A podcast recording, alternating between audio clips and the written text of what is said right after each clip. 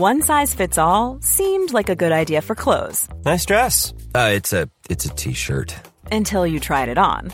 Same goes for your healthcare.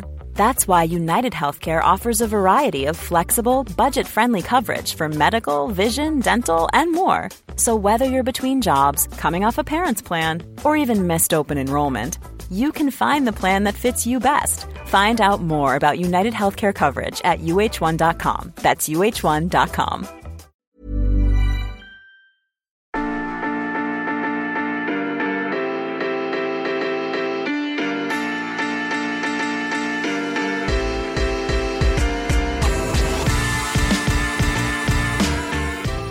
Femme qui joue en NBA sur le plan du règlement, c'est possible. Et cela a failli arriver en 1979 quand Anne Meyers, qui avait alors 24 ans, a passé un essai avec les Pacers de l'Indiana. Elle n'est pas retenue, mais elle a montré qu'elle pouvait tout à fait se défendre face à des hommes, au point que certaines des plus grandes légendes de la NBA la respecteront ensuite tout au long de sa carrière. Comment cette Californienne d'un mètre 75 s'est-elle retrouvée dans cette aventure? C'est ce qu'on vous raconte aujourd'hui dans Histoire de basket.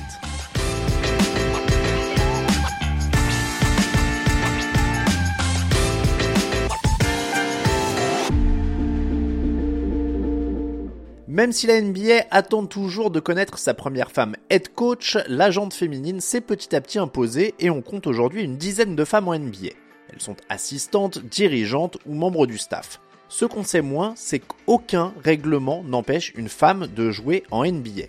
Et en 1969 et 1977, les San Francisco Warriors et les New Orleans Jazz avaient sélectionné respectivement Denise Long et Lucia Harris lors de la draft. Mais ça n'avait pas été plus loin.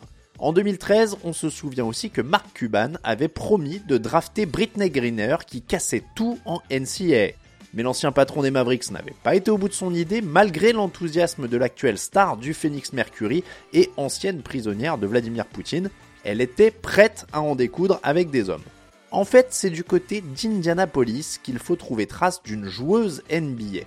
Même si elle est entrée au Hall of Fame et que c'est une personnalité marquante du basket féminin aux États-Unis, Anne Meyers n'est pas très connue du grand public en France. Pourtant, son maillot est au plafond de la salle de UCLA aux côtés de celui de Karim Abdul-Jabbar et de Bill Walton.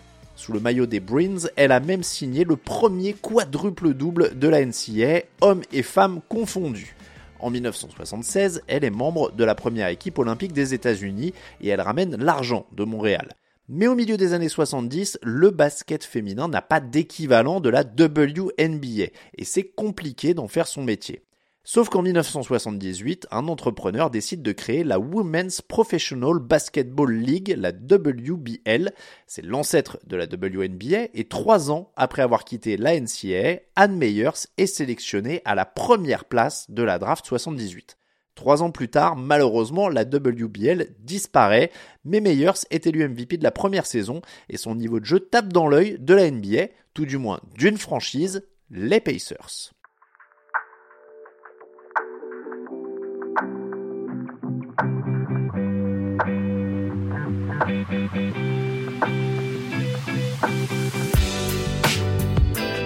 À l'époque, la franchise d'Indianapolis est jeune, arrivée en 1976 en NBA, et elle doit sa survie à un téléthon. C'est une histoire qu'on vous racontera dans un autre épisode. Coup de pub ou pas, les Pacers font entrer Anne Meyers dans l'histoire en lui proposant un contrat pour un essai, un vrai contrat. À 24 ans, elle touche 50 000 dollars de l'époque pour cet essai et un poste au sein de la franchise. Jouer avec des hommes, elle l'a déjà fait. À l'université, il avait été même question qu'elle intègre l'équipe masculine. Elle avait alors fait marche arrière en raison des ondis. Aux États-Unis, la nouvelle fait sourire et la presse n'est pas tendre quand elle n'est pas carrément misogyne. Voilà ce qu'un journaliste écrit dans le Washington Post. Au cas où Anne n'y arriverait pas, les Pacers disent qu'elle restera dans l'équipe à un certain poste, ce qui pourrait signifier, je suppose, qu'elle préparera les repas d'avant-match pour les vrais joueurs. Du côté des dirigeants adverses, on n'est pas plus malin. Un exemple avec Sonny Werblin, le propriétaire des Knicks, c'est complètement ridicule, écrit-il. C'est une honte, je ne pense pas que le commissionnaire devrait le tolérer, je pense que c'est mauvais pour l'image du basketball professionnel, c'est une parodie. Même son de cloche chez Mike Bentham, interrogé par le New York Times au moment de l'annonce. À l'époque, il fait partie de l'effectif des Pacers et il ne comprend pas la décision du propriétaire. Tout cela a été fait à Los Angeles par notre propriétaire et je ne vois pas comment cela pourrait nous être utile. Je pense que lorsque vous essayez de construire une équipe pour gagner, ce n'est pas une façon de convaincre nos fans que nous sommes sérieux dans nos objectifs.